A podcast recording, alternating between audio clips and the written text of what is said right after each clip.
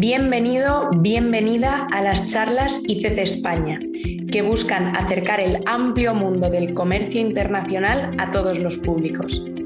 ICC España se constituyó en 1922 y desde entonces hemos trabajado para representar los intereses empresariales en todos los sectores. Y ahora, con este podcast, nos comprometemos a impulsar el comercio internacional entrevista a entrevista. Hoy nos acompaña Juan Luis Redondo, director de Políticas Públicas en Telefónica y vicepresidente en la Comisión de Economía Digital de la Cámara de Comercio Internacional desde el pasado mes de noviembre. Lo primero, Juan Luis, ¿qué tal? ¿Cómo estás? ¿Qué tal? Buenos días, Susana. Un placer. Muchísimas gracias por invitarme a participar en este podcast. Un placer. Es un placer contar contigo y sobre todo para el tema que nos ocupa, porque queremos que nos hables ¿no? de esta Comisión de Economía Digital en la que tú eres vicepresidente y que nos cuentes un poco por qué se creó ¿no? esta Comisión de Economía Digital en la ICC en un primer momento y entendemos que bueno, el tema de la digitalización que está por todas partes ya, eh, entendemos que ya es prioritario, ¿no? que es una prioridad dentro de la ICC. Sin duda, la creación de la Comisión de Economía Digital dentro de, la ICC responde justamente a reconocer ese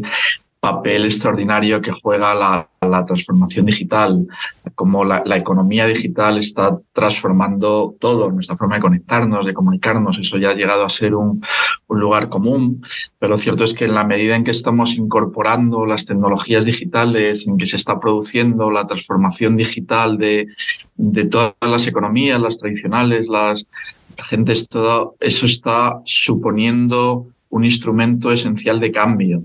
Y la, Comisión de Economía Digital lo que reconoce es que si se da el entorno adecuado, las condiciones adecuadas, todas estas tecnologías y este proceso de transformación tiene un indudable papel como motor de, de, innovación, de competitividad y de crecimiento económico. En el momento en que se crea esta Comisión de Economía Digital dentro del ICC, se estaban creando también estas comisiones en otros organismos internacionales, como era la OCDE, porque todo el mundo se daba cuenta de la extraordinaria relevancia que tiene este proceso de transformación digital, esta revolución digital y cómo la economía digital se está extendiendo por todos los sectores económicos y está acaparando no solo titulares, sino relevancia dentro de todos los sectores económicos. Y precisamente estabas hablando de cómo se creó también en, otros organismos internacionales y, me gustaría ahora saber qué papel, ¿no? cómo participa la ICC en la elaboración de políticas en torno bueno, a las tecnologías de la información y de la comunicación, las llamadas TIC, y en general a toda la transformación digital. Yo creo que es interesante recordar algunas de las cifras asociadas a la Cámara de Comercio Internacional, la ICC. Es interesante recordar que, que la ICC representa a 45 millones de, negocios en 130 países diferentes. Teniendo esta potencia detrás, la ICC tiene toda la legitimidad y toda la capacidad para llevar la voz de todas estas empresas a muchos organismos internacionales, probablemente los, los más relevantes por supuesto, a la ONU, que ahora mismo está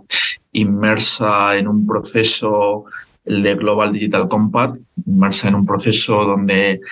pretende definir unos principios para todas las tecnologías emergentes en este proceso de digitalización que puedan ser asumidos por, por todos los países, por supuesto para la Organización Mundial de Comercio, pero también en organismos como la OCDE,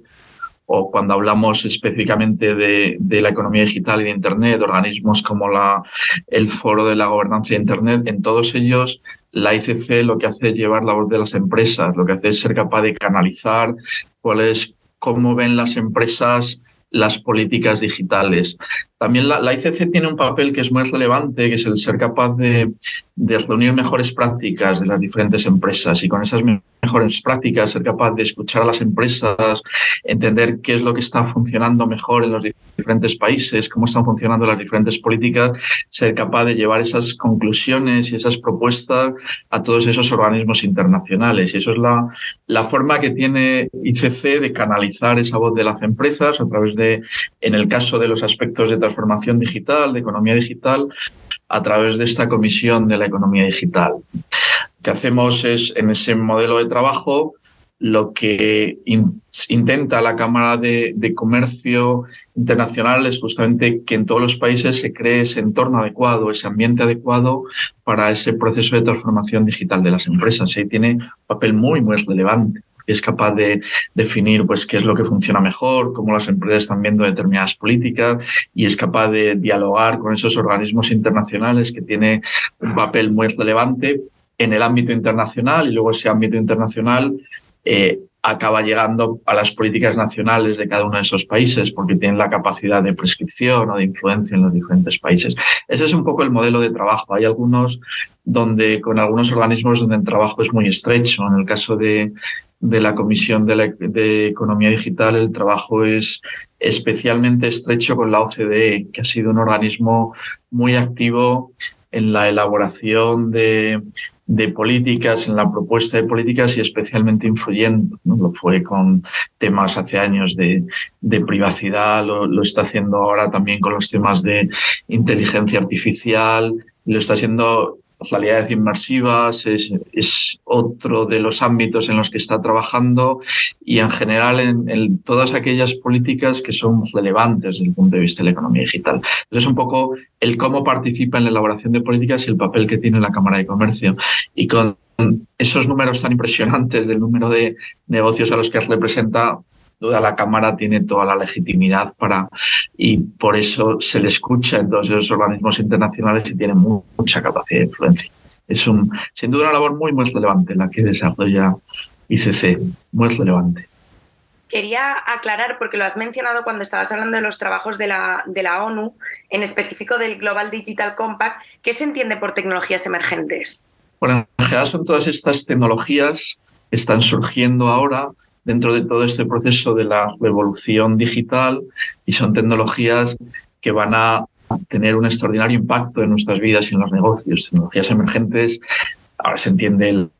aspectos como el metaverso, con la Web 3, aspectos como la inteligencia artificial, que hoy está en boca de todos, la, la inteligencia artificial, la generativa, esa capacidad de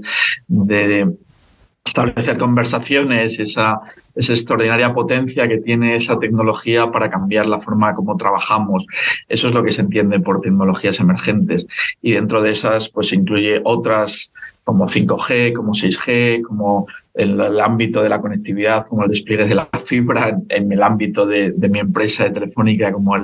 los despliegues de la fibra, pero también otros ámbitos tecnológicos que son muy relevantes desde el punto de vista de la transformación digital de las empresas. Podría mencionar la nube, el cloud, podría mencionar el edge, que es la nube más cercana para ser capaz de, de desarrollar y desplegar eh, aplicaciones que necesitan tiempos de respuesta mucho más cortos, podemos pensar en, en temas de sanidad, o podemos pensar en temas de, educación. Todo eso es lo que se engloba, en, engloba bajo ese concepto de tecnologías emergentes. Son todas estas tecnologías que necesitan, y por eso también le presta especial atención la, la ONU, no solo aspectos de ponernos todos de acuerdo en el ámbito internacional, en, aspectos de estándares, sino también estas tecnologías tienen tal capacidad de cambiar nuestras vidas que necesitan ese aspecto de uso ético de las tecnologías, el que también nos pongamos de acuerdo mediante los acuerdos internacionales y la cooperación internacional en que todas estas tecnologías emergentes las vamos a utilizar, vamos a hacer un uso ético, entendiendo que queremos que esas tecnologías sean útiles para las personas. Y ese es el concepto que hemos comentado en muchas ocasiones de una transformación digital centrada en las personas, una transformación que pone a las personas en el centro y que se preocupa de que realmente sea en beneficio de las personas, en beneficio de, de la economía y de, y de la sociedad. Y ese es el tipo de trabajos que se hacen con las tecnologías emergentes. Ahora, por ejemplo, el tema de, de la inteligencia artificial es lo que está en boca de todos, en todos los titulares. Hay un aspecto muy importante, que es el principal debate, es cómo podemos garantizar que esta tecnología realmente va a estar siempre al servicio y en beneficio de las personas. cual siempre ese es un debate muy interesante, muy interesante. Y entiendo también por lo que estabas comentando que esto también se trabaja ¿no? desde, desde la Cámara de Comercio Internacional si nos podías contar un poco más de en qué áreas específicas está trabajando eh, la Comisión de Economía Digital. sin duda la, Cámara de, Comercio trabaja en todos estos ámbitos. Yo creo que desde los principios que, siempre preside el trabajo en todas las comisiones, que son el de defender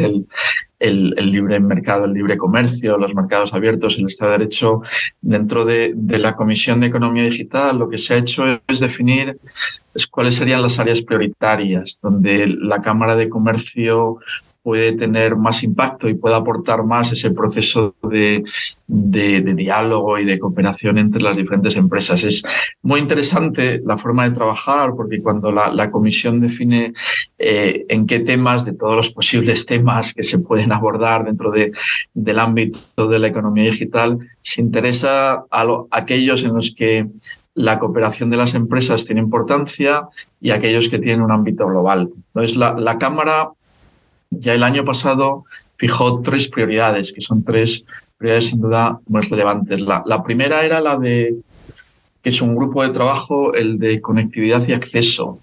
Eso es el reconocimiento de que es necesario que esta economía digital, este proceso de transformación digital y que los beneficios de, la digitalización lleguen a, todas las personas y a todas las, las empresas, grandes o pequeñas lo cual este grupo de trabajo lo, que pretende es justamente compartir entre las empresas cuáles son las mejores políticas para, para luchar contra las brechas digitales, sean las brechas de conectividad o las brechas de uso, entendiendo brechas de uso en el sentido amplio que cubre desde, desde las skills, de cómo conseguir que todo el mundo tenga las habilidades básicas para beneficiarse de, del proceso de transformación digital, o, cómo impulsar el desarrollo de el desarrollo de la formación en las tecnologías digitales. Y la parte de conectividad, sobre todo, hay mucho debate de cuáles son las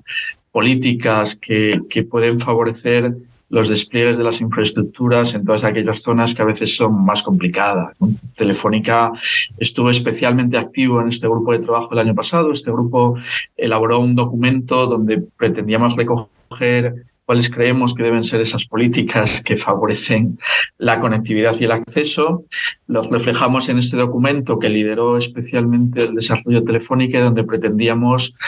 pues, plasmar algunas de nuestras experiencias con programas. Nosotros en Telefónica impulsamos un programa como era el de Internet para Todos, que en alguna de nuestras operaciones en Latinoamérica teníamos el ejemplo de Perú, donde no siempre es fácil llevar la conectividad, pues como habíamos aplicado innovaciones tanto desde el aspecto de tecnología como de modelos de negocio, como innovaciones también en aspectos de políticas y regulación que nos permitía llevar esa conectividad a zonas mucho más complicadas y ser capaz de llegar a, mucho más territorio y muchas más personas. Ese es el tipo de trabajo que se hace en, en este grupo, que es el grupo de conectividad. Hay otro grupo que es el segundo, que es también muy activo. Ese es el, el grupo de ciberseguridad. Esto también parte del, reconocimiento de si todos estamos inversos en el proceso de transformación digital, si cada vez más las tecnologías digitales juegan un papel tan relevante, claramente se convierte en algo crítico y, estar expuestos a los ciberataques hace que la ciberseguridad tenga una relevancia cada vez mayor. Lo cual este grupo, es muy activo, ha sido tradicionalmente muy activo dentro de la economía digital, ha tenido un doble papel. Por un lado, tiene ese papel de, de despertar la preocupación por todos los temas de ciberseguridad y por otro lado, eh, llamar a la coordinación y a la cooperación entre todos los países para impulsar la protección y las políticas de ciberseguridad. es un poco la, la labor. Ah, el último año desarrolló hasta cuatro documentos diferentes que se han compartido con, muchos organismos internacionales. El primero fue una especie de, de, wake up, de llamada a la acción de todos los gobiernos en materia de ciberseguridad. Para de verdad decir desde las empresas, creemos que esto es un aspecto crítico, un aspecto muy relevante y los gobiernos tienen que, que tomar acciones más, más implicarse más, tomar acciones más relevantes. Hubo un segundo segundo documento que era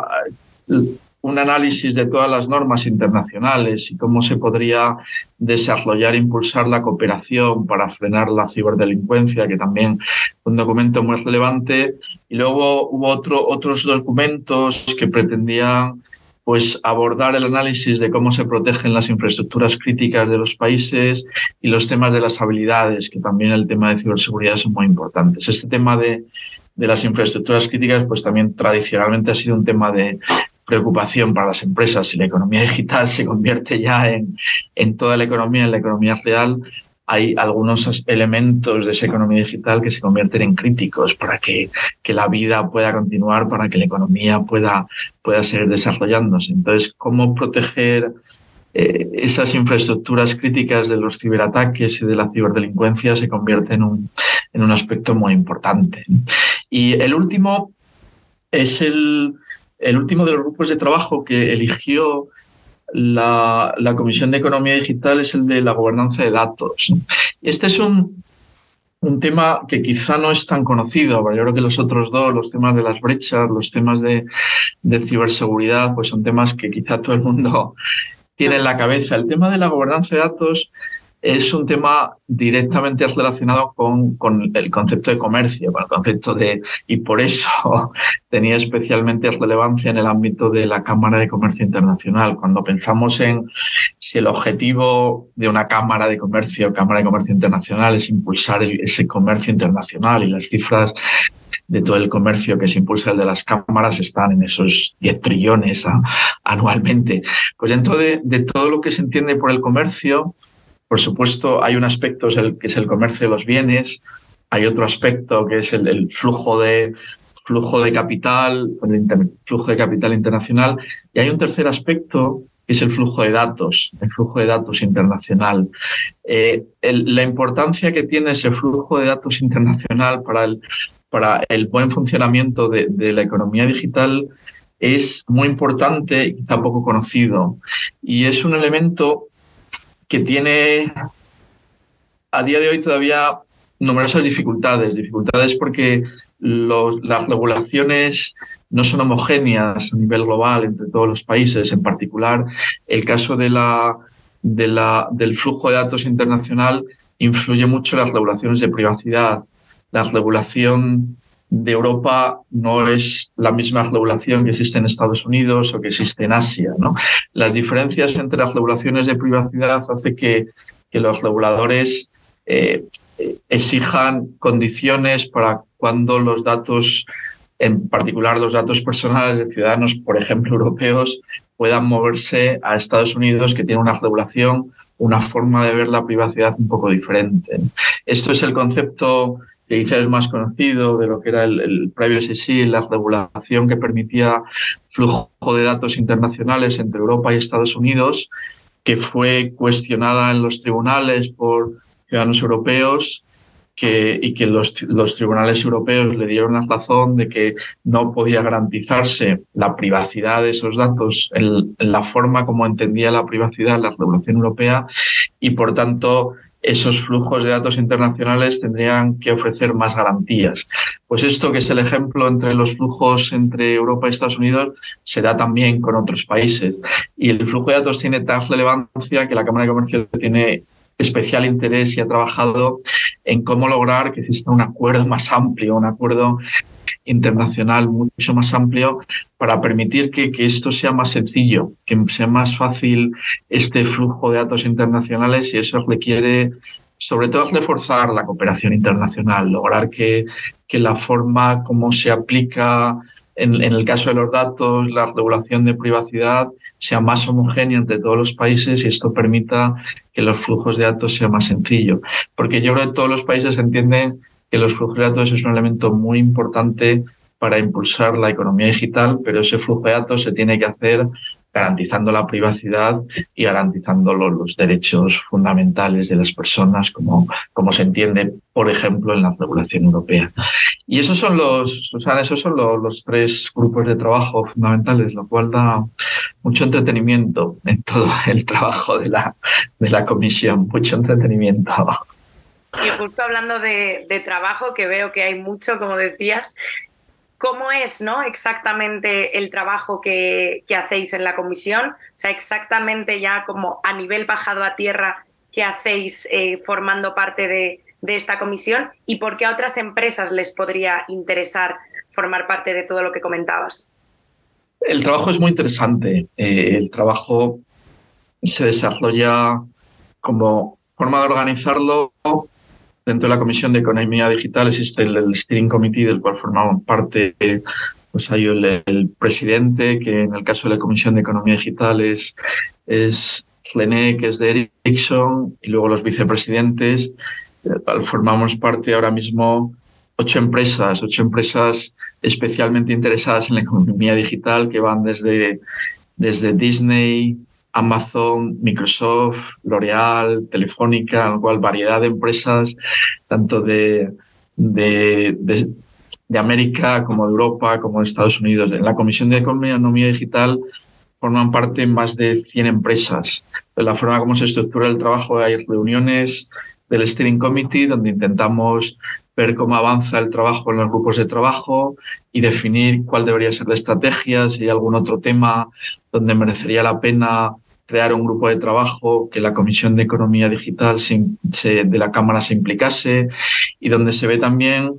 cómo deben realizarse las labores de, de advocacy, las labores de, de, relación con los organismos internacionales o dónde debería estar presente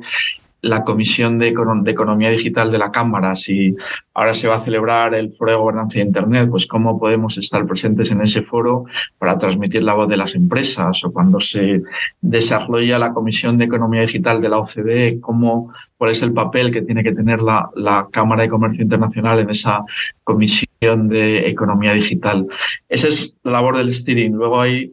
cuando se reúne la comisión con todas las empresas, una reunión donde lo que se aborda es cuáles han sido los avances, cómo ven las diferentes empresas esos avances. Y luego hay mucho trabajo que merece la pena que se desarrolle en los grupos de trabajo. Y siempre se anima a las empresas a formar parte de esos grupos de trabajo y a colaborar. Ahora mismo están estos tres activos, el de ciberseguridad, el de, el de conectividad y acceso y el de, el de flujos de datos, gobernanza de datos, lo cual es muy, muy enriquecedor el poder formar parte de esos grupos de trabajo porque tienes la oportunidad de ver